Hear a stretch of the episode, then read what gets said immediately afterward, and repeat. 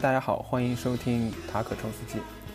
这期节目呢是合周记系列，我第一次请到一个嘉宾。啊，这个系列的节目呢，通常是基于我自己在荷兰生活的一些经历和感悟吧。然后通常因为就时效性高一点，我可能白天或者这段时间遇到什么事，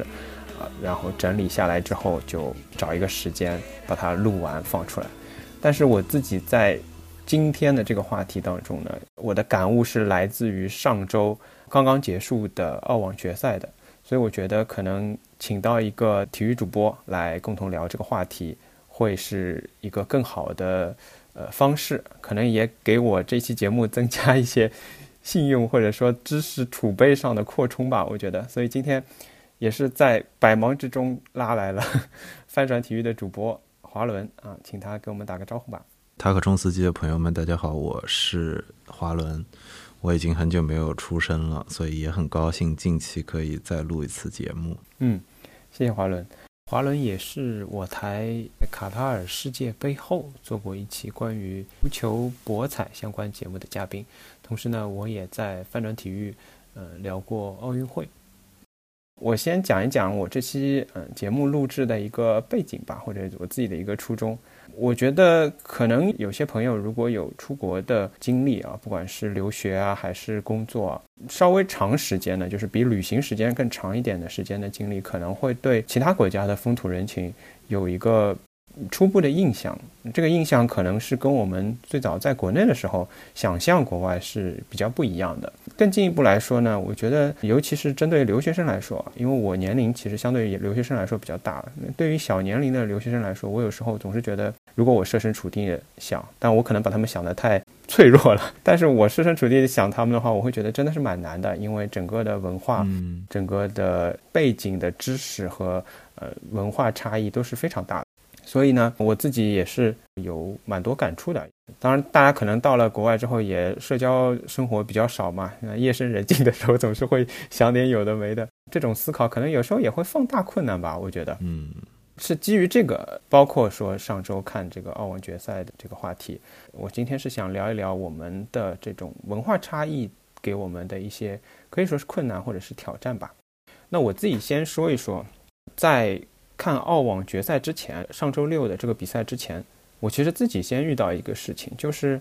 我们的一个小学期刚刚要结束嘛，那下一个呃学期要开始之前，我们有一个类似于选课的环节，但这个选课呢，它不是大家在系统上你想上什么就选什么啊，因为我们班比较小，只有十个人，相当于我们要自己讨论，他们给了我们四门课，我们要自己讨论，觉得我们这十个人想上哪两门。然后告诉项目的负责人，然后他就会帮我们安排这两门课来上。所以有一个这样的讨论的环节，嗯，先是大家在 WhatsApp 这种聊天工具的群里面有一个投票嘛。但是投票之后，我的同学觉得好像大家如果光投票的话，对于这个事情讨论不是很充分。然后如果只是少数服从多数的话，可能有些人啊他觉得不舒服，或者说他有更好的理由可以说服大家啊，这有点像国外陪审团啊，一个人可以说服十二个人那种感觉。所以大家又组织了一次会议。如果你某些课你特别想选或者特别不想选，都可以提出来，然后大家会衡量之后。像我有一个同学在会议当中就说了一件事，就是说啊，可能我们还是会选这个课，是某一个同学不是很喜欢的。但是他说，至少我们知道你的感受，或者至少我们知道你不想选这个课。虽然不能帮到你什么，但是呢，我们会知道一些，或者说在。这个课正式开始上之后，我们会想办法来帮助你。这是我同学说的。嗯，这个讨论正好发生在我看澳网决赛的前一天。然后呢，当时有一门课的老师他已经给我们上过课了，所以我们一部分同学上过他的课，是认识这个老师的。这老师其实人也挺好的，然后他还会把自己的课全部就是视频的形式放到网上。所以对我当时上他的这门课的时候，我基本上就是在课前或者课后需要去重新看他的这个视频，因为。刚来的时候还是有点跟不上的。嗯，我跟我的另外一个同学有说过，因为他是哥斯达黎加人，口音非常的南美或者说是拉丁美洲的那种口音。我刚过来的时候，我基本上是很难适应。基本上他的课，他说的话，我大概能听懂百分之二十就不错了。基本上就是靠看视频。但是慢慢的，我觉得我看了他很多视频，花时间嘛，你还是能知道他上课在讲什么，然后我能跟上这个课，成绩还可以。然后这个老师也的确很宽容，他允许我们讨论，他对作业也没有什么意见。他说我不介意你们交上来的作业全都是一模一样的，只要你懂就可以了。你们相互之间讨论，讨论出来的哪怕有个统一的答案交给我，我也不在乎。他说的很委婉。对，所以这个课本身上课这四十五分钟坐在教室里是蛮煎熬的，我经常听不懂他在说什么。但是课后通过花很多时间，我觉得我因为也是个小课嘛，大概就六个人上他的课。我自认为我应该是比某一两个同学还是要掌握的更清楚一点，我自己学的，但不可能是这个班里最好的，因为其他有些人还有一些基础啊什么的。在这个背景下，我讲了很多，就是介绍这个背景之下，就当时在讨论这门课的时候，我就讲了这件事情。我说啊，这个老师至少在成绩上还是很宽容的，我觉得他人也不错。然后我们另外一个同学接着我的话后来说了，他就说。啊，也许这应该是你来提的事情，我不该提这个事情。但是呢，你跟我说过，他的口音你听不懂。如果是这样的话，我们是不是就不要选这个课了？嗯，我当时是很震撼的，我回来都想了很久这件事情。我觉得我们中国人，当然我不能代表大多数人来说这个话，至少我觉得我的教育给我的概念是，哎，至少英语不好吧，或者这个事情你听不懂吧，因为全班可能就你一个人听不懂。虽然这个班也就十个人，但是好像不是一个我们。应该拿出来讨论的事情，至少我自己会有这种感觉，以我自己个人的一个问题来拖累了整个班啊。放大到我们自己的学习经验上来讲，就是我们小时候老师经常讲的，为了你一个人，嗯，对吧？我浪费这三分钟，全班就浪费四十个三分钟。所以我们很经常就觉得，哎，这事情算了吧，这是我自己的事情，我自己 take care of 就好了，我自己去解决它，我自己课后花更多的时间。但是我的同学就会觉得。啊，如果是这样的话，你就应该提出来。然后其他的同学听到这个同学说了之后，其他同学就会说：“啊，如果这样的话，我们是不是应该想点办法呢？是不是就不选这个课了？或者如果一定要选这个课，是不是应该跟这个老师提一下？”我其实是有点，我觉得不好意思都不能表达我的这个感受，我基本上就是 embarrassed。嗯嗯，我就觉得啊，这个太 personal 了，也不可能跟老师说，请你说话说慢点嘛。但是如果老师真的出于好意，因为这个上课不断的在照顾我，说你有没有听懂，我也。真的很尴尬，嗯嗯嗯，包括再稍微扯出去一点，说到语言这个问题，我来了之后，有时候跟同学交流啊什么，我会跟他们说，我说我英语不是很好，我有时候会担心我有没有把自己的想表达的意思说清楚，或者说，呃，上课的时候可能自然而然会少说一点。当然，我一个大背景是我的同学都是比较左翼的，我们是个社会学的学科，他们对于歧视啊这种都是非常敏感，他们都会安慰我说啊，这不是你的问题。像欧洲非常强调这种去殖民化嘛，他们都会说啊，英语也是一个殖民的事情啊，也不一定要学好英语嘛。然后我就愣在当场，我说那不学好英语怎么办呢？我说中文嘛。所以这个是一个大背景，挺不好意思，我说了很多，因为我知道华伦也有在美国学习生活的经验嘛，所以我就想，我不知道你有没有类似的体会，或者说这样的事情可能也是一个比较个人的事情，还是说你也。能感受到他们对于这种好像责任的认定跟我们不太一样，好像这不是一个你自己需要完全百分之百你自己的责任，你自己需要去解决的事情，而是你就是应该在这种时提出来，我们就是应该注意到照顾到。我讲我的情况跟你的情况有一点不一样的是，我主要是在美国，所以美国跟荷兰可能就很不一样。这还不只是。社会学系也好，跟其他的课，我觉得有一部分是国家文化的原因，有一部分是课程制度的原因。首先是美国人可能本来就更个人主义一点，大家都各自管各自的事情，其实没有那么多人干涉你想什么，或者你担心什么，或者他也可能不太在乎你在想什么。嗯，但是另一方面是美国的课堂。大学的课程自己选，就我感觉不太存在你刚刚说的这种以一个小班为单位的，大家一个小组，大家集体来讨论这个课我们选不选这种情况，全部都是你一个人搞定的。你选了，然后你过去认识一堆你完全不认识的人，嗯，你再出来。所以这种情况下，在美国学校里，尤其本科学校里，以前就有这种中国人抱团的现象嘛，因为大家都是被扔到一个完全不认识的环境，那有的时候你就抱团在一起了。对。是很合理的一个选择，因为很多规则大家不理解，对对对对，太陌生了。但是说尊重，比如说这个人他不懂这个语言啊，这些事情，我拿一些不同的课来比较，因为我以前上一些奇奇怪怪的课，那比如说数学课，中国人很多的，然后呢，数学课在美国也算是一个相对不能说特别吧，但是在各个学科里面，我如果要凭老师的英语能力最差，那个数学课可能是首当其冲。一方面是美国的教学制度的设置下本科生的课程有很多可能是硕士或者博士生代教了。他有很多本来就是要读他们 graduate school 的人，很多都是外国来的学生。因为美国人其实读硕博读很少的，这个大家看数据就知道。所以这么一统计下来，就很容易出现本科生是外国人来教的情况，或者呢，读完博呢继续做学术的，在美国的教育圈子里也是外国人的比例相当高，尤其如果是数学这种学科，那真的是大量都是外国人，中国人、印度人或者是欧洲。因为你刚刚讲那个例子时候，我的第一反应就是我当时大一上的时候，我的微积分的。第一节课的老师是意大利人，他讲那个英文确实是很难懂。我觉得这个是其实很多中国学生，我觉得在美国时候的最早的那种 cultural shock 那种文化上的冲击。嗯，大家想象中的对吧？蓝眼睛、白皮肤、金发的，然后讲着标准美语的美国人，在学校里你遇到的可能性也不见得有多大。你得上社会学这种课，对吧？可能美国人多一些，或者大家表达能力好一点。数学课就真的不一定。我们那个数学系里，当时还有一个中国老教授，好像是国内哪个学校还教书的这种老院长兼个职。我听说中国学生偶尔有人上到他的课，那美国人是痛不欲生，根本听不明白他在讲什么。但是数学课的好处呢，就是做题会做就行了，或者你会证明就行了。对，那这个是数学课的情况。那因为我以前还是学西班牙语的，那西语课的情况，我觉得就相当不一样了。西语课呢？其实外国人老师也多，但是首先西语课就是讲西语的，这个的话对所有人就一视同仁了，就会好一点。但是呢，我也觉得就是西语课相对来说，我认为单从比例上来讲，美国人的比例会比数学课高多了。你数学课大量的情况有一半是中国人或者是外国学生，美国人是避之不及啊，什么微积分啊、偏微分啊，就根本就不想去上。但是西语课就不一样了，尤其西语基础课是那些美国人拿来刷分的，尤其是美国大学里面运动员喜欢刷分的课，所以就更容易接近一个。真的，我觉得可能美国学生更多的环境下是什么样的？一方面是有一部分其实还跟你刚刚说的什么左右有点关系。就我在西语课上是头一次遇到过，我觉得真的很右很右的美国人，很保守的，不说共产了一些什么社会主义的集体主义的一些想法，他都就是看到就觉得妖魔鬼怪啊什么这种人，我我遇到过。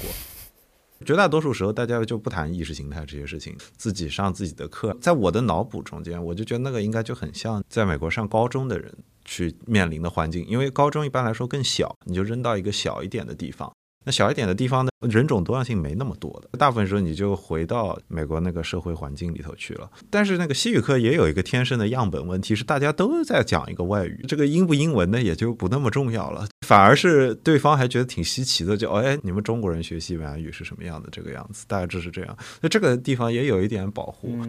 所以我能够想要去类比你说这种情况呢，一个是课堂比较少，一个是课程也对应的不一样。我只能说是。有的时候你上到一些经济的课程或者什么管理的课程，然后也会老师分一些小组作业啊之类，主动被动的一个筛选吧，就是老师可能让大家自由组队，然后那你不社恐的人最终都早早就就把队组完了，按照自己的方式去做事情。作为一个中国人的话，你可以选择抱团。是的，中国人非常主动的，又能够加入这节课上已有的这个动态中间的比较活跃的学生，然后再到他们的组里面去。而且是，比如说他之前没有这方面基础的话，我感觉在一个大课上可能就会有点困难。所以这个类比下来的话，你的这个小课的这种情况，我感觉就有点难想象。我觉得我的有一个体验，这个均值很不回归，因为我的英语口语其实讲的还可以，我跟我的很多中国同学比呢，我的口语水平也算还可以。所以别说我的身边朋友里面，现在还在读博的朋友，恨不得点菜就全部缩在后面了，因为我们当时都要去食堂嘛，他们点菜就会跟在我后面，我说完，然后他说个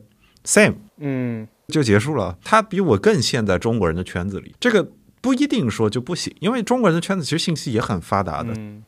交流效率很高，你可以办成很多事情的，而你又可以在这个舒适区里头。但是呢，他也不太需要感受这种冲击啊，他就上数学课啊，他没没有这个问题啊。数学课上一半中国人，大家传传纸条，看几个眼神，课后微信聊一下，作业都做的满分的。所以这个各有各的生存的办法。真正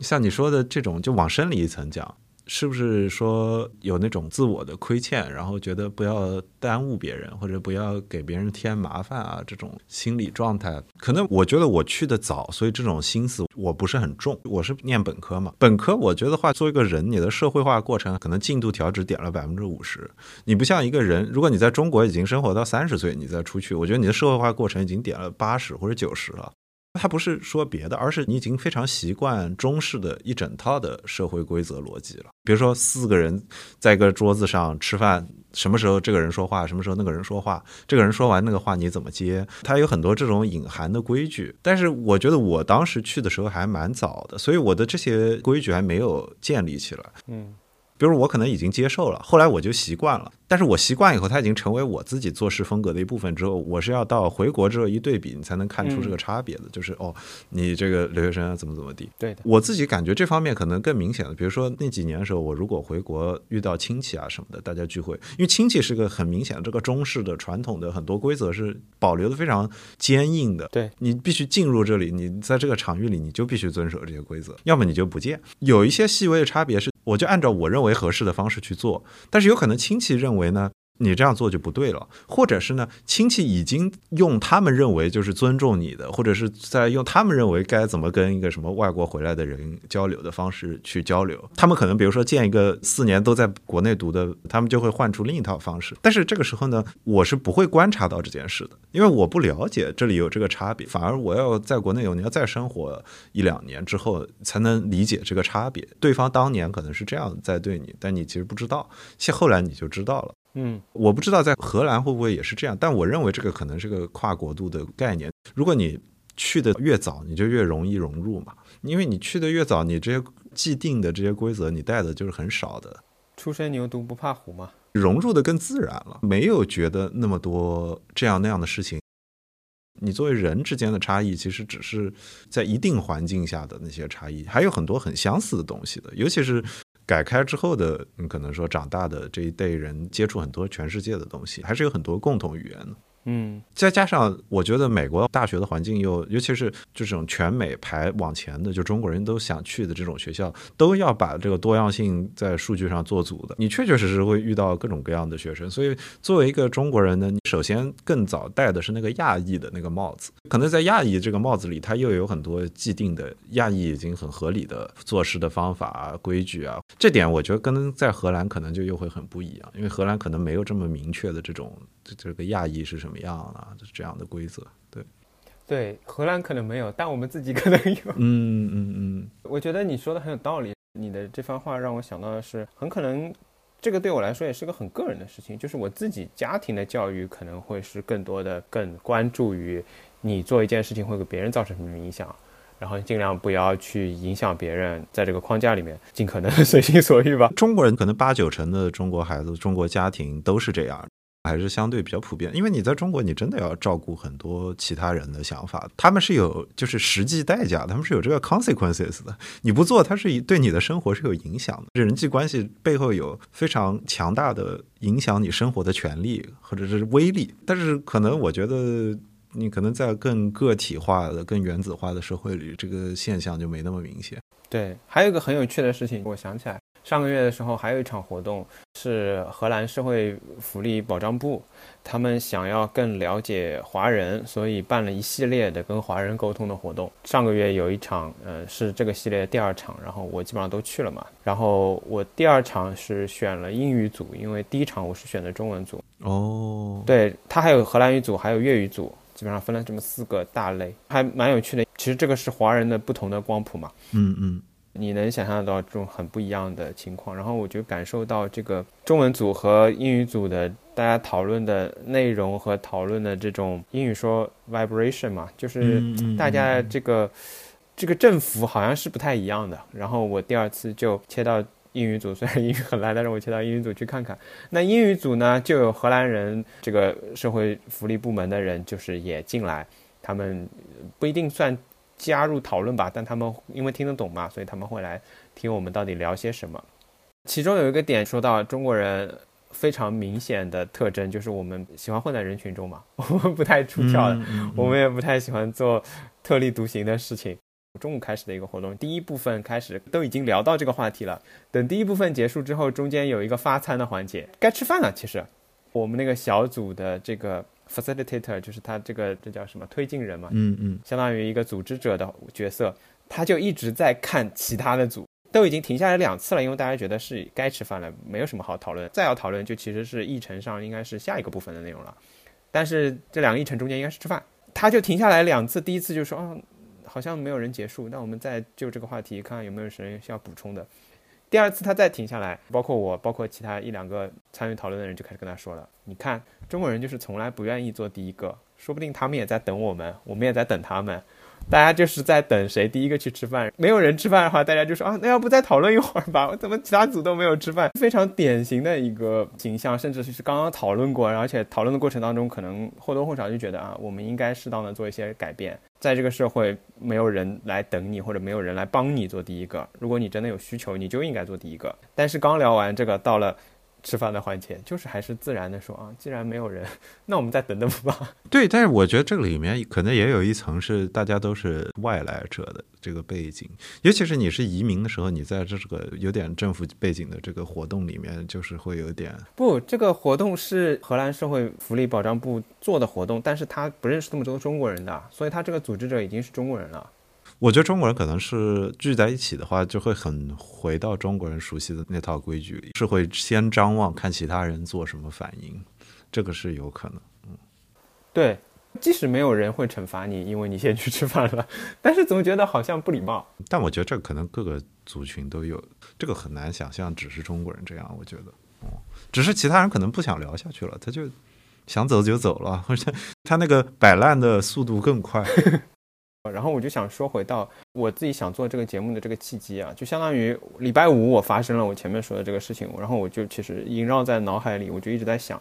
这个应该是我自己提出来的事情，然后别人帮我提出来了。到了礼拜六看比赛的时候，先是在家里看的时候，小凤就跟我讨论到一件事，他就说李娜第一次打进决赛也没有夺冠，嗯，也是要到第二次才能夺冠。我自己是觉得。至少我看比赛的时候，我不知道你什么感受啊？就是我是觉得郑钦文他肉眼可见的很紧张，嗯嗯，包括只发了应该有连续两次双误，嗯嗯嗯，因为你自己发球不稳嘛，那么中中间有一次被对方呃直接回破，到了第四次发球又是双误，嗯嗯嗯，这一分的拿下来基本上就是他完全这四次里面有三次是双误，然后有一次是因为你发球不稳被对方抓到，因为也是你的破发点嘛。然后对于比赛来说是非常转折性的，那基本上你就是有点回天乏术了。你这时候打到三比一吧，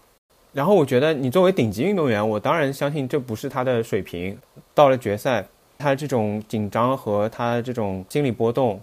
再加上像李娜这样的前辈，其实也在这种问题上有过怎么说，非要摔一次跟头，作为一个经验的积累也好，或者是作为一种决赛，毕竟它跟普通的淘汰赛。还是有不同的气场，需要一个运动员去磨练。我相信，就像你刚刚说的，很多运动员都是需要这样的磨练的。甚至就拿网球来说，可能穆雷的心理素质要更差。呃，对啊。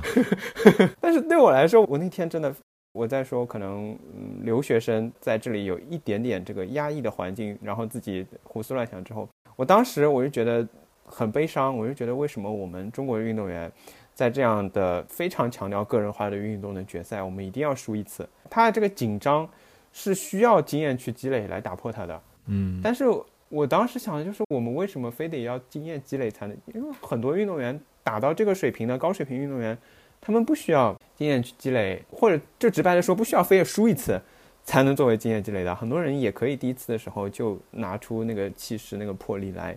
赢球的，嗯，但是好像我自己想的，但也不一定对。我觉得我们是在说还债，可能太强烈了。这个词就是我们是在为了打破自己原来自己给自己的，或者社会给我们的、家庭给我们的这种这么大的枷锁和压力的环境下，然后才能突破到说这个事情我就是最强的。我现在虽然发了个双误，但是我下一个球就是能打好的，而不是说好像哎呀我就是。今天是不是状态不好？哎呀，我今天好紧张。我再多说一点，我自己还有一个感触，就是他后面也有一次，大概在比赛接近结束的时候，也是发了双误。发双误之后，看台很吵嘛，有那个老外在那乱喊吧喊，然后有中国人骂回去了，他也骂回去了，应该，因为他也是这么一个性格嘛。当时我就说啊，那这个球就可以了，就是你有一个发泄口或者出口，把你自己情绪稍微短暂的抹平一点。甚至如果没有这次捣乱的话，刚刚发完一个双误，然后在这么一个自己给自己不断的就是加压啊，我怎么又这样了？然后我一定要摆脱出来，内耗。对，如果再再不摆脱出来，比赛就结束了，没几个球，比赛就结束了。那这样的球可能十有八九我觉得也还是打不好。但是反而有一个人给你喊一喊，你的注意力分散了，我也不管这个球了。就像他之前在晋级路上那个，就是你傻逼吧，然后整个人就，嗯，对对对对对，那个球还挺对，整个人就放下来了，这个球就能打好。我当时觉得 emotional 到什么程度呢？就是我要跟小凤解释，他说你为什么这么悲伤，看着他打球，这个表情很难过。我越是想跟他解释，我一句话都说不出来，我就在那里狂哭。嗯，哎呦。对我后来平静下来，我就刚我就觉得为什么为什么我们一定要经历这一个过程？嗯，对，这也是我我为什么想聊。你也可以讲讲在其他体育比赛或者在网球比赛当中，因为网球是个高度商业化且个人化的运动，对更有代表性一点。我不知道我这种想法是不是，当然可能也是我个人的想法，不一定嗯有代表性。我讲几个因素啊，一个是我觉得补充一个背景，也不算背景吧。我正好有个朋友认识郑钦文经纪人，所以我听过一些故事。至少我知道了，就是他在场下的压力其实也是很大的，尤其是这种赛前的焦虑，而不是这次澳网之前可能去年还是更早的时候，我就听过这种。当然，这可能是每个经纪人都会讲，在场下他要像当心理咨询师一样去做很多安慰的工作，就很多情绪上的价值要补充进来，这个可能也很正常。他们不请一个心理咨询师吗？对，也有可能他们再请一个心理咨询师，然后这样再套娃，对吧？所以我觉得呢，就有可能就他这个是本身就性格的原因，就有可能你之前的比赛他也有可能是这样的。嗯，然后呢，就是前面讲的，就是可能顶级运动员不无论如何到大赛里哦，我觉得都有心态起伏，而且个人运动它这个暴露的会很明显。就好比你让我想，就是那种初生牛犊，然后在第一次大赛上面就表现的特别好的。OK，表现的特别好。然后，如果他是昙花一现，跟他是能稳定的维持这个高水平，这是两种情况。其实，但是我觉得你在描述的是，比如说这个人他在一个最高水平的舞台上表现，他拿出了最高水平的表现，甚至超出水平。然后他确实超出了，他比赛之后又回落下来到一种稳定一点的状况。但是他到这种关键时刻，他又能持续的表现好。所谓这个大心脏这种选手，其实真的也不多。就跨各个运动里，我现在想到我最直接的例子就是那个曼城的阿尔瓦雷斯，在阿根廷啊什么的把冠军都拿遍了，而且在大赛时候有表现。但是呢，我觉得就跟你说个人运动的差别就很大，比如他前面有个老大哥梅西，这个曼城有这么多厉害的球员，他虽然也很厉害，但是他周围已经有很多很多直接的帮助了，所以哪怕他有的时候表现下滑一点，其实大家也不见得能够观察得出来。我觉得这个是很重要。那网球，我也补充一点，网球连在比赛过程当中跟教练的沟通都没有，他是不允许的嘛？嗯，对对。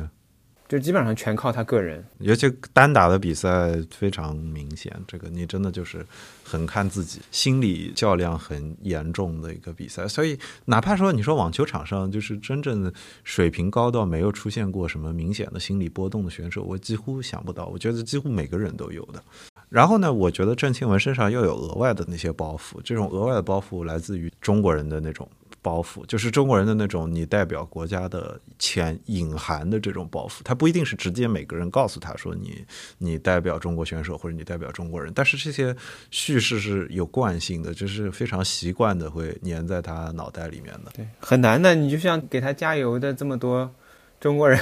你是无法对。还有，我觉得他已经被提了一个非常高的要求了，他相当于是被。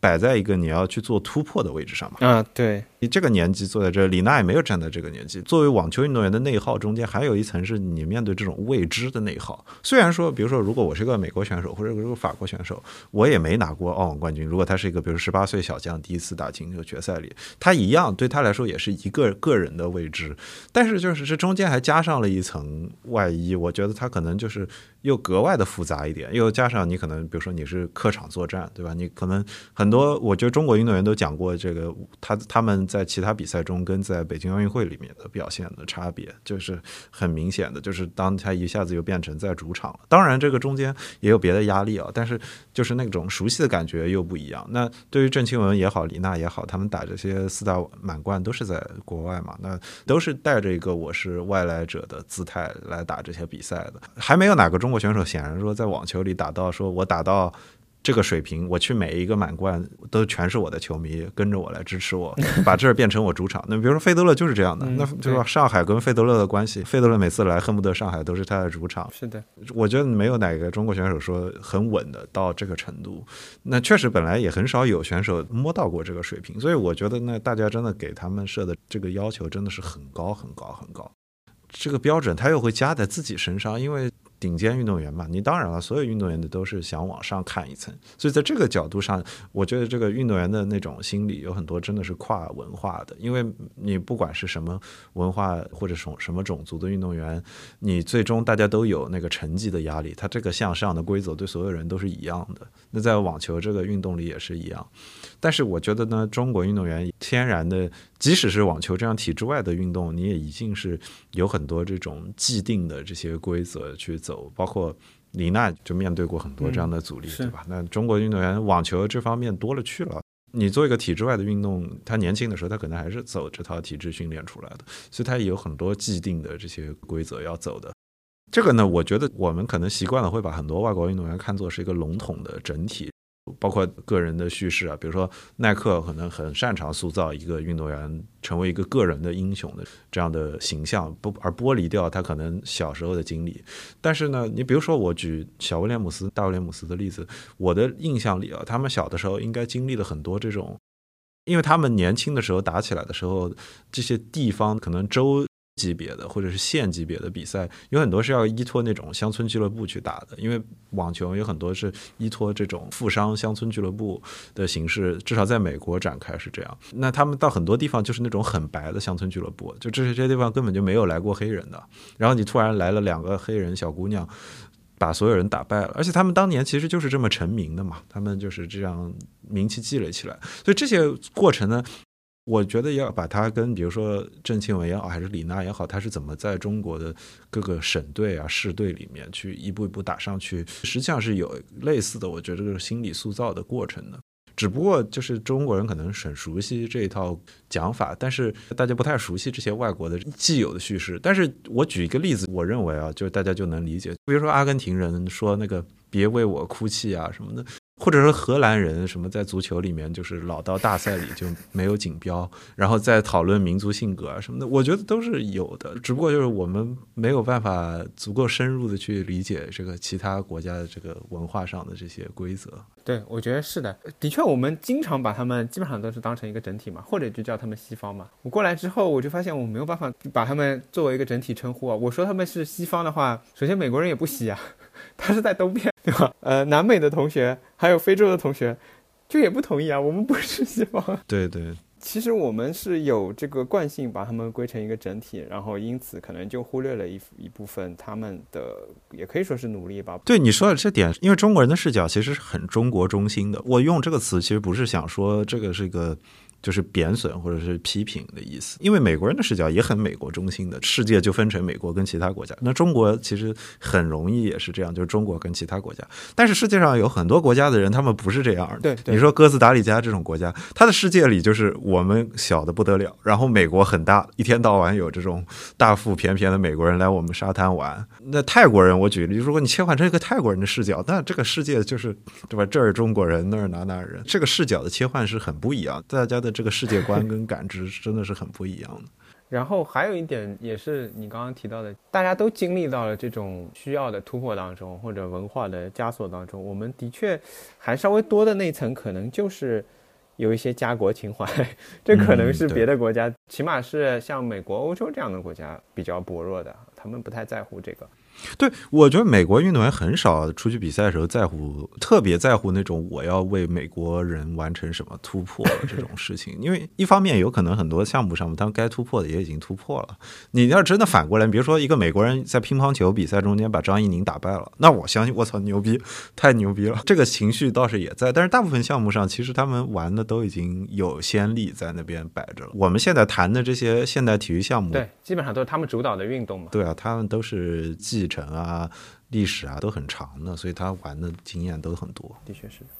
回到个人角度来讲的话，有点像我们留学生回到家的那些长辈们，他们有一些要求和有一些激励的东西。你必须要去适应，或者说哪怕你不知不觉中在打破他们，但是回过头来你发现哦，好像刚刚是有一点什么不同，虽然我不一定意识到。对，这个是因为你回家了一下子，中国的这套规则根本就不受你改变的，你只是慢慢慢慢又被融回去了。因为我已经回来了几年，这个感觉是很明显的，就是你要重新在这个社会中找到自己的一个坐标系吧，因为你必须找到这个坐标系，你不找到这个坐标系，你的各种啊社交啊生活都不好展开，完全无意义的在损耗，而其他人在一种无损的方式在向前走。对你来说明显是吃亏的，所以你很容易就自己就调整了。人这个适应能力很快的。对，这个也是很多人，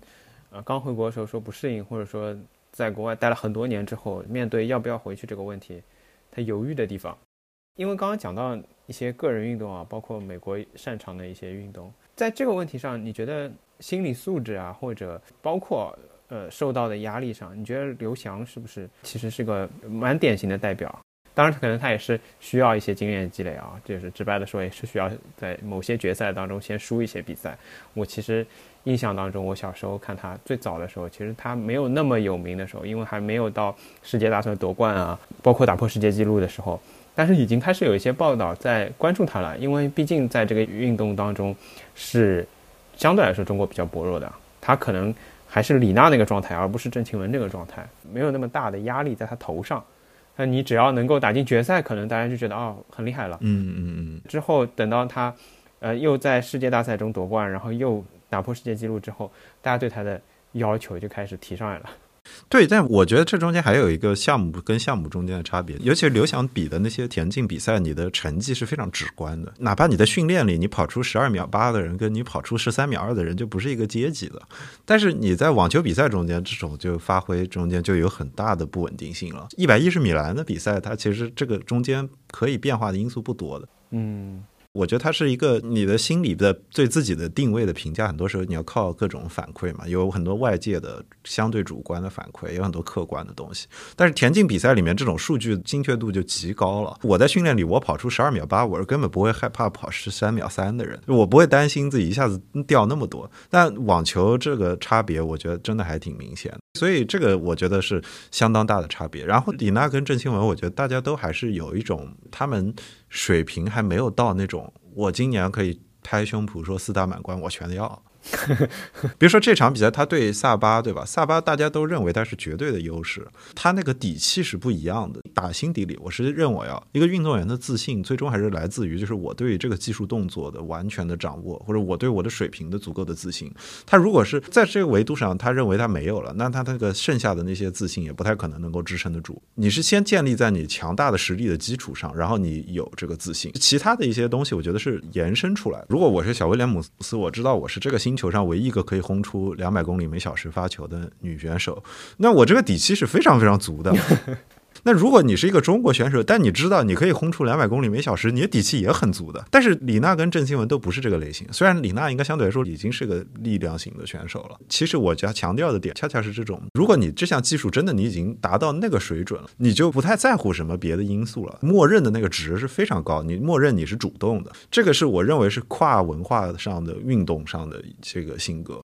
在田径比赛中，我觉得这种差距就会格外的明显。但是你在网球啊，包括我们平时看足球这种项目可能更多。但是足球这种项目受其他因素影响就太多了，而且反而到这种团队项目里面，你如果能够极其冷静的、非常清楚的知道自己的水平，然后非常清楚的保证自己每场比赛的水平都在个非常稳定的高水平的发挥，这本身已经是一个高水平的这种团队运动中间的这个选手的。标准了，其实就相当多的人根本连这个标准都达不到。但是个人项目不一样了，从一开始所有人对你的期待就是那样的，所以就大家可能要看一些，我觉得还有一些其他例子我不熟，但是我之前看过一些小报道的，像苏炳添嘛，那苏炳添也是田径选手，也跑很快，也刷新了很多新的成绩。然后同时他们也是比个人项目，有很多那个内耗是完全是靠自己去走的，他又有很多突破要做。我印象里苏炳添的性格其实也是就闷一点。比较冷静的那种，但是我觉得苏炳添，你反过来到国内比赛里，他就是很霸气的，因为他有绝对的自信。我的水准比你们高不知道多少级别，我对于我这个技术动作的掌握的自信心不知道有多高。我为什么是这个论据？我在跨运动，我脑中在想，你比如说是可能以前申雪、赵宏博，虽然现在他们好像口碑不太行，我不太了解这个冰雪圈啊。他们当年你也不能说像小威廉姆斯之于女网一样曾经那样统治，但水平也很高，也有竞争对手。但我水平也可以说我是绝对第一梯队，而且很有信心。我认为他们的这个信心呢，他们有没有这些成绩上的包袱啊？包括他们作为一个纯粹体制内的运动，你还有很多对吧？你这个金牌拿不到，你回来就少一套房子这样的事情，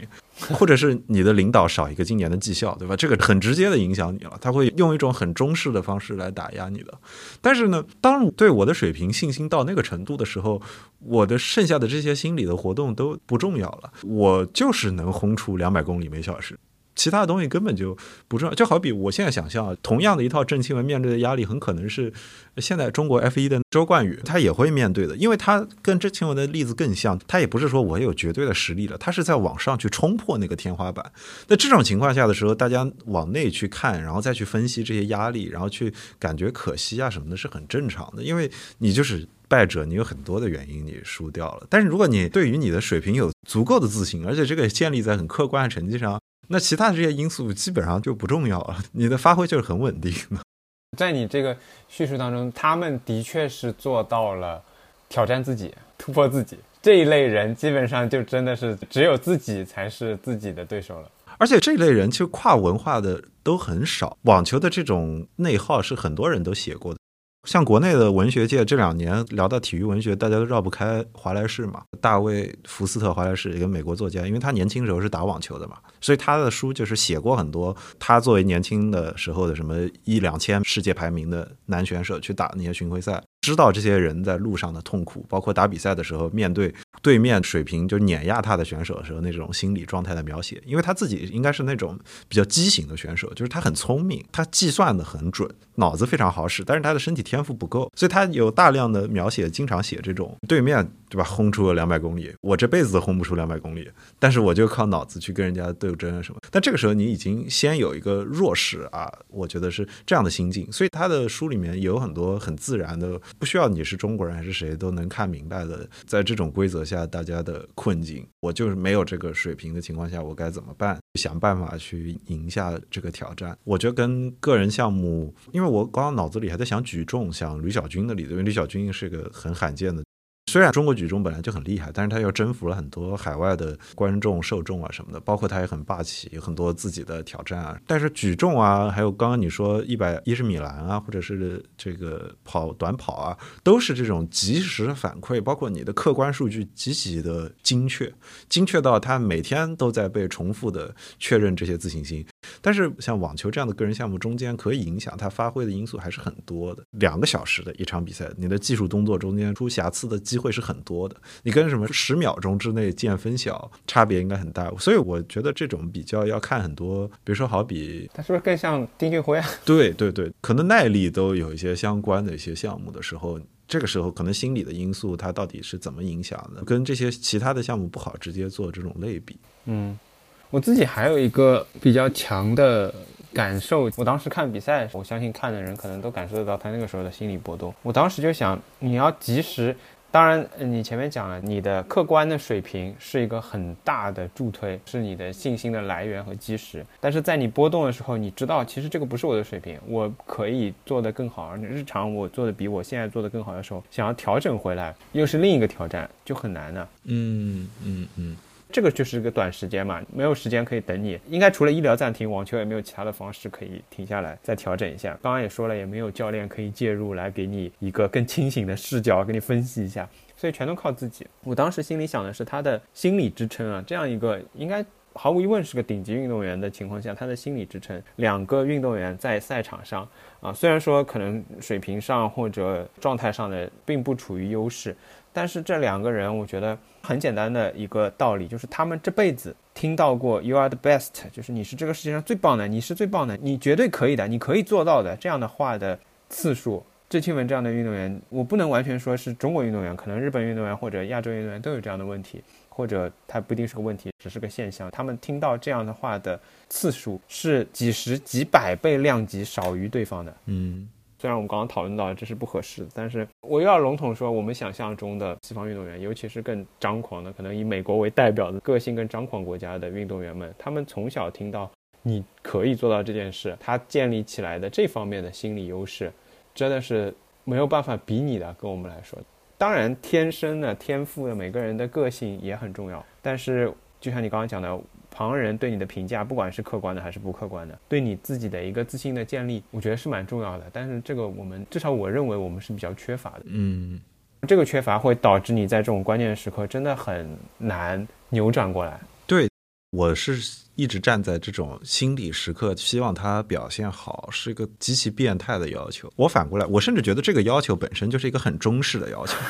因为这个要求就跟你在高考上一定要保证你心里绝对不能有波动，你差半分你就差多少个学校是类似的这种就极其苛刻的，但是中国人又非常适应这种极其苛刻、极其变态的要求，因为这个要求非常现实的影响你的生活，那所以你很早就适应说我要在这种压力环境下表现的好。这个筛选机制中间真的是一个金字塔，你往上爬一定是有九成九的人摔下来的时候，中国人满脑子在想我怎么样成为那个。绝对不会万全之策，但我觉得，当他已经走到这种全世界最顶尖的这个角度上的时候，你要是没有之前的那些锤炼，我觉得那些强者只是在更早的时候就已经输过了。他已经把这个环节走过去了，我是这么相信的。我觉得小威廉姆斯他可能已经在别的场地上把那些他要输掉的东西已经输过一遍了。你现在站在这儿，他比你强，是因为你现在经历这个事情，他已经输过一百次、一千次了。这个可能调侃，但是我印象里啊，小威啊、大威啊，他们应该从小要面临的那种向上的挑战，已经走过很多。包括我刚刚说的种族上的这种啊挑战，有可能在心理上对他有影响。还有就是他们可能以前，我记得小威还说什么从小跟罗迪克打比赛啊什么的，可能跟男选手他也交交手。但是即使是这样，小威廉姆斯生涯，我觉得一直都算是一个心理波动还不小的运动员啊。他只是实力足够强，他经常失控跟裁判吵架什么的啊。包括在他生涯后期都是，还有涉及到她怀孕啊什么的，后来就引起很多争议嘛。就我这个妈妈运动员骂不得了不得，什么光环都加上了。我觉得我们认为中国选手要在临场那一个瞬间把这些东西全穿透。本来就是很不现实的，因为其实这中间有很多他一既有的性格是助推他走到这儿的，就是那种传统的思想里，有可能是让他在训练里就非常的坚持，或者是可以把这个苦吃下来的，或者是把一些低自尊的时刻就那样熬过去的，把那些训练的台阶走上去的时刻，我觉得有很多时刻就是很典型的那种亚洲人的轴轴劲儿很明显，轴到你已经觉得他这个人怎么可以这样不要自尊的，还在做这种重复性的。也许会有意义的事情的时候，也很多亚洲人还会坚持的做下去的时刻，这种是我认为就是很多亚洲性格反而在一些时刻是有好处的，但是他有可能就是在一些时刻有好处，一些时刻就是没有办法让你往前走一步，或者你希望他临场就走过那一步，真的是很难很难。嗯，我觉得这个要求真的很高很高。嗯。我听了你这段话特别有感触，我甚至可以说这期节目让我觉得真的是太有意义了，因为可以让我也跳出我自己固有的思维来重新考虑这件事情。包括对我来说，我自己很关注这个问题或者这么有情绪在这个问题上的很大一个原因，也是因为我觉得我自己也是这么一个，我上台是很不自在的。虽然我可能录节目啊，我可能做很多别人看来非常表达的事情，我以前写文章，但是。实际上对我来说，我自己在台上我会非常不自在，我就不知道该怎么站，不知道该怎么去表达。也有我自己的这种感同身受，一直以来我觉得这是我的问题。我也三十五岁以上了，我也很难再解决。就像你说的，可能百分之九十以上我都定型了，我很难改变自己的这种问题。对，这也是我为什么非常情绪化的一个原因。所以从这个角度上讲，运动本来就是一个大家最终还是把它当娱乐看好，不要太带入进去。因为运动中间最终筛选出来的那种性格是 alpha alpha alpha A。这个按钮一按下去，它就可以进入一种无限真胜的状态。但这个无限真胜的状态，它最好又要在按开之后，它又可以回到一个正常人的状态。就好比你的伴侣，你好，你非常在乎的一个人，讲话，你不会希望说我。所有每句话都要把它怼回去或者怼赢的，就这个人他肯定在生活中肯定不受欢迎的。但是运动员恰恰是反过来，你是希望他处于那种状态的。所以我相信的运动员呢，他回到他自己的生活中很经典。有很多运动员他也是他要找到一种跟正常人相处的平衡。尤其在我觉得中国，我听过很多这种中国运动员从体制里出来了，比如说他走到十八岁了，他走不了职业道路了，他要再回来，他心里的那种较劲儿。我听过很多这种运动员突然意识到自己落后其他人那么。多，他自尊心一下就崩溃了，就因为他可能没有上过学什么，但是他心里对自己的要求又是那样的。我说的那样的，同时包含好几层啊，比如说我在球场上跟你相见了，我要击败你。但是我不会直接明面上说出来怎么学习啊什么什么，但是我心里还在默默较劲儿，有很多这种心理上的斗争。但是你在回到日常生活中，就不是这个关系。有可能公司里有个同事，他能力差一点，但是他可能人际关系好，他把其他的一些不同维度的活儿做掉了。你在运动场上就不一样的，运动场上你非常单一维度的就把这件事做对，而且做到极致，你就绝对是对的。但是这个思维这样机制筛选出来的性格，在日常生活中不见得做很好，因为日常生活中反而。你最希望这个人是很八面玲珑的，人类社会中，按照人类社会规则去运转的那套逻辑，跟体育比赛赛事规定的那种择优的那个机制是相当相当不一样的。所以这点上，我就觉得运动有它的特殊性。但是我有点想绕回来，想讲你前面讲到的那个问题，就是中国运动员的那个心理上的特质要面对的一些坑。我刚刚想往进一步里讲到，但是我刚刚没想起来的。我拿乔丹做例子，大家知道他说他大心脏啊。什么的关键先生，因为他职业生涯一直在进绝杀、绝杀、绝杀、绝杀，很厉害。就很多这种关键球，场下乔丹有一个很重要的特质是他喜欢赌博嘛。这个人是极其好赌而且好胜的性格，好胜到有可能你在当下这个社会里，大家会觉得他很变态的。他欺负人嘛？那乔丹的欺负人可能。我知道有很多人把科比跟他类比，那科比欺负人有可能比他更甚一点，但现在大家也不讨论。乔丹可能会打新秀的，就是身体上霸凌。很有名的一个例子就是现在那个勇士队的教练科尔，当年跟乔丹是功勋时期的队友。当年科尔很有名的一个成就就是他作为一个其实水平一般般，就是会投三分的一个白人的球员，乔丹打他，他打回去，然后两个人痛打一通，然后乔丹就认可他了，非常典型。这是很外溢的，但是这些场下的事情是大家。不会这么去报道的，所以运动员呢，其实就很多场下的这些事情，大家就剥离掉了。我回过来，我想进一步说的是什么呢？我有时候以前啊，我也做过这种大脑的体操，比如说像乔丹这样的性格的运动员，如果在一个中国的这种体校体制里成长起来是什么样？他在每一个环节，比如市级、省级、国家级比赛中间都是绝对的王中王，然后他很狂很狂，同时又很好赌，这样的人有没有呢？绝对有的，因为乒乓球队这两年出过好几个这个例子，对吧？就运动员带头赌，而且从上到下教练都赌。我觉得呢，这个中间有一点相似的。但乒乓球有点特殊，因为乒乓球我觉得是对反应的要求比所有运动可能都要高，所以他可能大家天生就会对赌博有一点倾向性。我自己有这种很浅薄的认知啊。还有一些呢，就是我认为的，就是这种运动员筛选机制中间造成的倾向性。你要有这种绝对真胜，你要对真胜有一种病态的喜好，而且你还要对于自己能够赌赢某件事有病态的信心。我在这认为他是病态的。你要有一种超人的自信心。很多运动员描述过嘛，你到那种比赛的关键时刻，你要进入一种忘我的状态，你可能是一种无意识你在完成你这些动作，但你还可以天然的把这些动作完成好，但是有可能。他在场下就演变成他可能赌博就无限制的赌下去了，他不需要去节制他什么等等等的，这个是一方面。你说中国运动员会不会有这种像乔丹这样场下好赌的性格？明显是有的，而且也有就成就很高，场下也赌得一塌糊涂的运动员，对吧？我觉得这个中间你想强调的刚刚那个差异，恰恰是说中国运动员最终就是被大家描述出来的形象是不包含那个场下的那一层的，或者是。有可能他那个场下那一层是被掩盖掉的，大家尽可能的不去碰，或者是这方面的报道很少很少。我们知道的例子，跟你比如说以乔丹为代表的这种，我这用西方这种运动员，他可能把这个个人放到无限大，啊包括把他这些丑恶的不一定丑恶，但是相对负面的一面也完全的极其变态的全部展现给你看。我觉得呢，中国的运动员呢，这方面呢没有这样的案例的对比，就性格上没有这种例子。不是说这样讨论我们到这就结束了，就是说中国运动员到这就没了，只是我们不知道真相。你知道了真相了，大家都一样。我觉得它还有一层是这个神话的再构建。这个神话再构建是，如果我现在是一个五岁的运动员，就要练体操也好，练什么项目也好，我现在又进入了重新进入了国家的这这套体制，对吧？我进一个市体校，墙上标着这个什么为国争光、拼搏什么努力，然后你重新进入到这套叙事中间，你看上去的那些已经有成就的这些世界冠军们是谁？可能是某乒乓球冠军或者某羽毛球冠军等等等等，关于他们的场外的这些性格的这些事情被掩盖的很结实很结实，所以绝大多数时候这些小运动员在成长的过程中，他去认为这些成功的形式应该是什么样的时候，他把那些非人的东西也已经剥离掉了，这有点逼迫他去当那个超人。你就认为说哦，他在场外他也是完人，他也要回到一个像普通人一样的平衡上去，但是大部分时候大家是做不到的，或者说大家外界会对他有那个期待，我不知道他。自己到底有没有那个期待？因为我是比较倾向于哦，绝大多数的运动员，如果你已经经历了非常残酷的这种，可能从六到八岁到十八岁左右的这个筛选，你已经被筛选出有资格去打职业，或者有资格用你的运动技能去混碗饭吃，那你已经在运动场上经历了足够多的胜利跟失败了，你已经至少对于这个基础的这些胜利跟失败给你带来这些心理的这些体会，你已经有过一遍了。但是我们现在讲的是这个最高水平嘛，就是那个最高维度层面上有很很多这种已经被神化了的运动员的形象。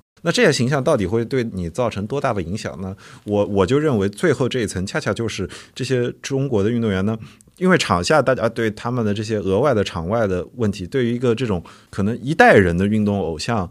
更全面的刻画，这样的经验还不够多。大家对这些样本还不够熟悉，所以它的叙事包括就是官方有意无意的为了这套体育系统也好，为了这套惯性也好带来的我们要塑造的这种中式的这种体育系统超级英雄是什么样的？它太纯净了。你比如说，所有人都往姚明的角度去比较，那你场下也八面玲珑，场上也那样，它有可能就是会造成很多压力。它有可能筛选出来就是，比如说这个运动员走到这个行业顶峰，他要拿这些商业代言，他就场下也要很完美无瑕。所以我最后为什么又想绕回来呢？我认为这点上呢，跨国其实是一样的。真的走到这个最高层面，你比如说乔丹当年也有政治不正确的问题的，或者说乔丹是不想碰那些问题。但是他又被推到这些问题上来了，他面临的是一套美式的环境下里的那一套机制。只不过我觉得中国的运动员他考虑的是一套中国世界里面的这一整套的，你要考虑的压力啊等等。其他的，我觉得这些运动员他也有小威啊，他天天在那嚷着我们女性运动员怎么怎么怎么样，或者我们妈妈运动员怎么怎么样，都有。我觉得这些限制在的，只是呢这些限制就是跟中国人的世界差别就很大。有很多是刚刚你也点到的这些家果的这个因素在，但还有很多是我觉得是别的东西。归根结底，我觉得走到底啊，大家都有这个因素在。我觉得它早期的差别恰恰是这个早期这个神话对于一个小运动员或者对于一个运动员性格塑造阶段，它有可能带来的这些影响，或者他有可能逼迫他去做到的一些事情。对，真的蛮深刻的。我说的可能也没有那么深刻。我想到的一个例子，因为我们不熟悉这种叙事和对方的这种人无完人的这种状态，我们经常会对一个运动员的，哪怕是外国运动员啊，他的生涯晚期到退役以后的这个生活感到不理解。嗯嗯，这个人为什么是这样的？我们经常觉得我粉了这个人，对吧？用现在的话说，时间长了发现得脱粉了，因为这个人跟我想象的不一样啊，他的。也许某种程度上，比如说他的水平不足以在支撑他那个时候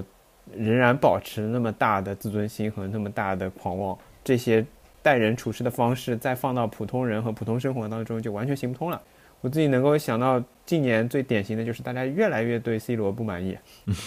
啊，这个倒是真的。哪怕是我们这些原来 C 罗的粉丝，就觉得你这个人怎么是这样子？从你这个分析上来看，我觉得的确是这样。是我们其实没有注意到他其实这种性格、这种争胜，或者说呃讲难听一点，逞勇斗狠的这个性格，其实是全方位的。他不仅在赛场上。嗯，他也在他自己的平时生活里面有好成绩的时候，你可能也原谅他，然后报道也比较少。但是到了成绩也不足以支撑，也没有这方面的报道，但大家仍然热衷于挖他各方各面的生活的时候，展现出来的就是那种我们如果用传统概念去看的话，觉得不那么满意这个人的地方，就开始越来越多的爆发出来。是的，而且我觉得这个在中国运动员身上，大家报道的这个颗粒度还不够，主要还是一个媒体工业的整体一个工业水平上的差距。你要做到一个非常细致的人物报道，尤其关于一个体育运动员的人物报道，拿美国或者拿英国，它的媒体的市场的饱和度已经到了，你可以轻松的对一个区县级的运动员都做这种非常深入的，在他身上花几个月甚至几年的时间，从场上到场下，包括他自己也愿意打开，因为他从小就很适应这么一个环境了。但是在中国，这是一套完全被计划好的一套系统，你的报道可以从多早深入进去，然后这中间有多少你不能报道的地方？对啊，对吧？他跟教练，他跟体育局里面的各种各样的完全不拿到台面上的事情，我不是说这只是中国独有，因为你在美国也有啊，被爆出来，比如说大学里面这个有一些地下的交易，这个球探跟你承诺一些明显违规的合同啊什么的，这种也有的。但是呢，这些方面的报道，你到国内呢，它太少了，这些东西被压的很多很多，所以你留下的形象就是非常。单纯的单纯到对于每个人来说，我觉得有点太限制了。但是呢，你也不能直接一刀切就说这是一个，就比如说啊，那你就放开好了，这样就就可以改变了。其实也不是这么简简单单的事情。对我想到一个开个玩笑的一个点，当然也一部分也是现实的一个点，就是哪怕是区县级，他们说不定之后还得去体育局上班呢。啊，对啊，没有办法说很多，是一整套的，这个真的是影响很，而且你都不能说其他人。好比说，我以前看过一些一析的报道，就是讲到这个，比如说禁药的问题，那某些项目它可能涉及国家性质的体育对口援助，体育系统的运动员被当做一个这个政治上的可以交换的项目上的事情去其他国家做援助，然后这中间再涉及到一些问题啊什么的，这些就是嗯嗯对，根本就报道碰都不能碰的。出来过就没了，然后呢，就算他报了，他的这些技法啊什么的深度也是很欠缺的。因为你比如说你在中国最有代表性，你到八十年代九十年代的时候，你做这种类型的报道，比如说王军霞当时他们出那个问题，然后你国内的报道，你报道什么中华鳖精啊，什么性侵女运动员啊，即使他已经是奥运冠军了，对吧？报道有很多，也是很有时代特征的，是那个年代做了关于这个王军霞事件的很多的报道。当时中间最有代表性的报道跟记者都是写调查文学的。他写报告文学的，他写的那些东西是非常匠气的，太死板。因为我是个跟这些事情跟很多的这种体育爱好者嘛，我在微信上 follow 很多这种老记者的号，可能七八十年代就入行了的这种体育媒体的报道的老从业者。你从他们现在依然在报，或者他们拿出，比如说八九十年代他们入行的时候的那种文字，你就能看出来，那个时候大家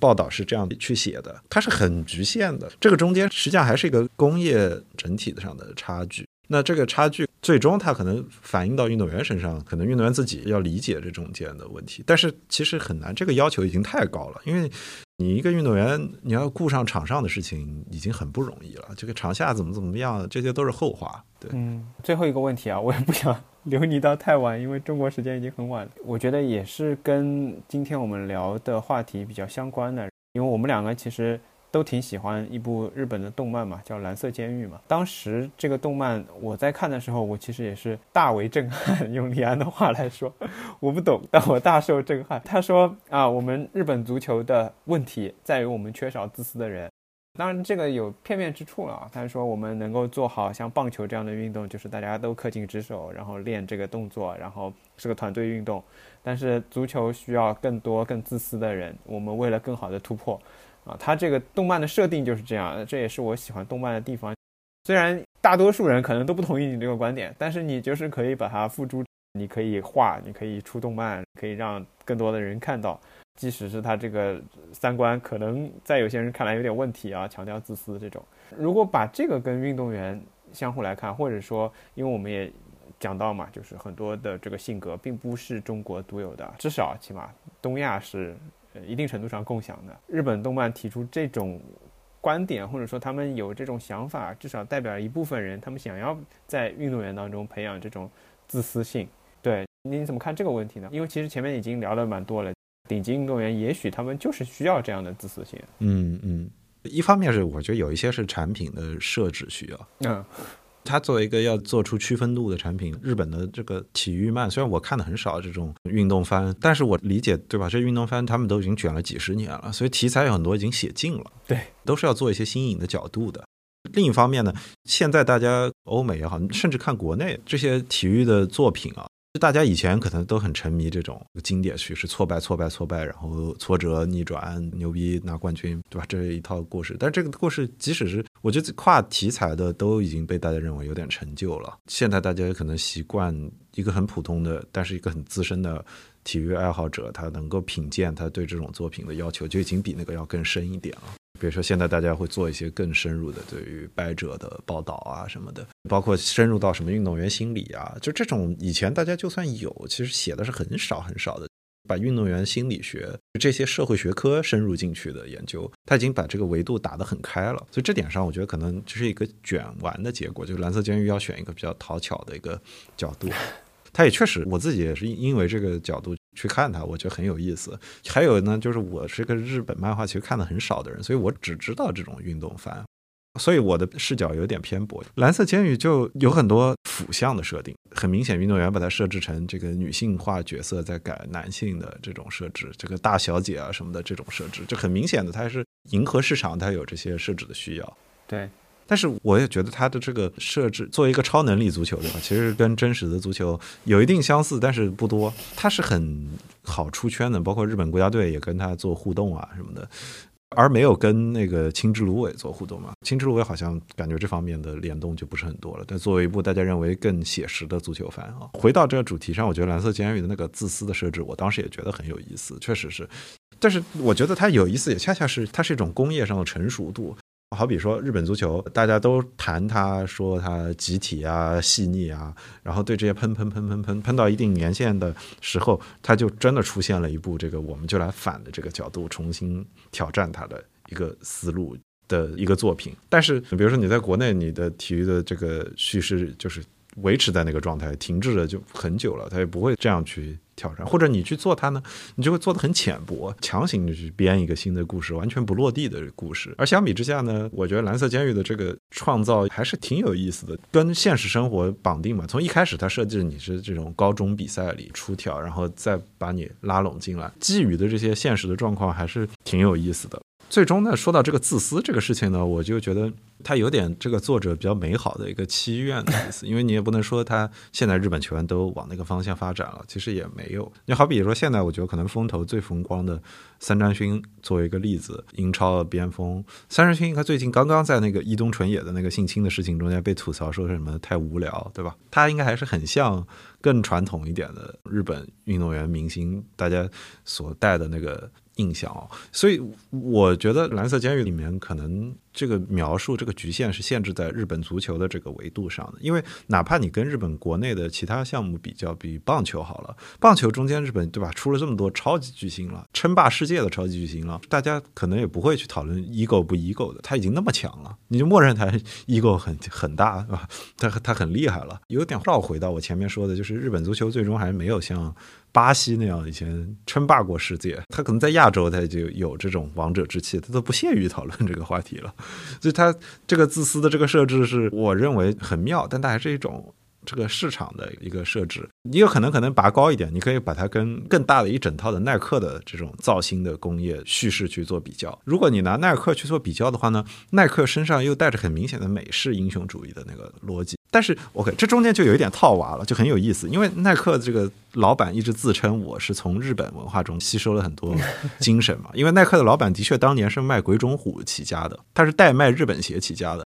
他当时写那些书里面也经常讲自己什么在日本受到了感悟，然后一直卖日本鞋，然后非常喜欢日本的很多文化。但是他的书中，我觉得他提到这些日本的这些精神，印象里很经典的这种吃苦耐劳啊，这团队啊这些精神，都是。我觉得都是用在这个整个团队构建上的。他回到耐克造星的那个环节上，他又往一种接近神性的方向上去发展了。因为他的那个书里面有讲过的，耐克的第一个 super star，七十年代他们要找他们品牌创立时候第一个那个 super star 的时候，找的也是一个那种长跑冠军吧，全美的什么长跑冠军，现象级的个人英雄。我们不知道他到底身上有多少叙事是被去除掉，但从这个例子上看，就是耐克从一开始他整个品牌起来的时候打造过的第一个超级的明星就是这种个人像的，而且他们最擅长打造的就是这种类型。包括你跨项目去说耐克，比如说在篮球上，大家津津乐道已经说烂了，乔丹作为他对吧反超阿迪达斯、反超锐步的关键的这个赌注，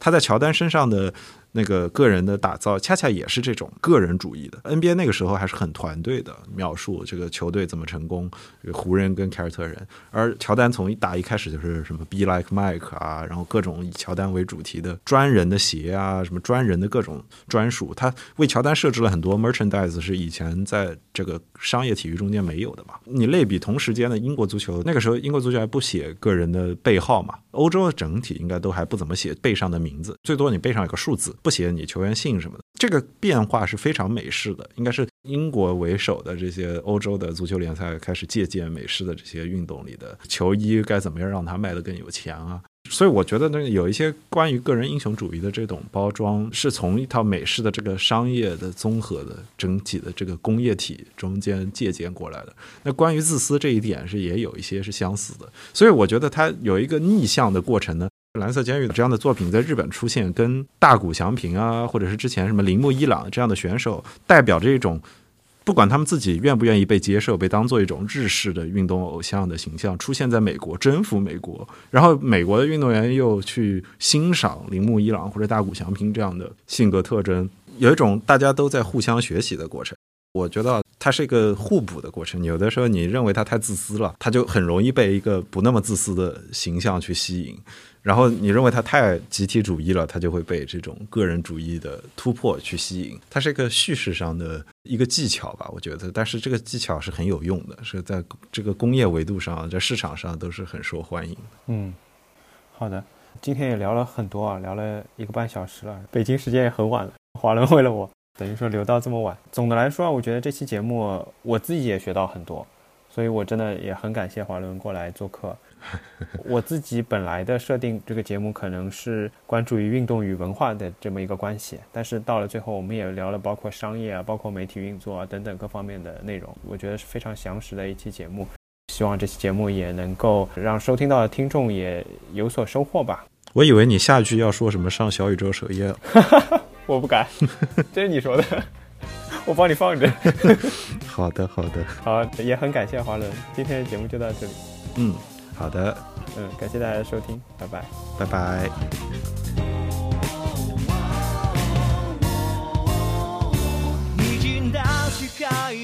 更多关于我台的资讯呢，可以在微博上搜索“塔克冲司机”，或者搜索同名公众号。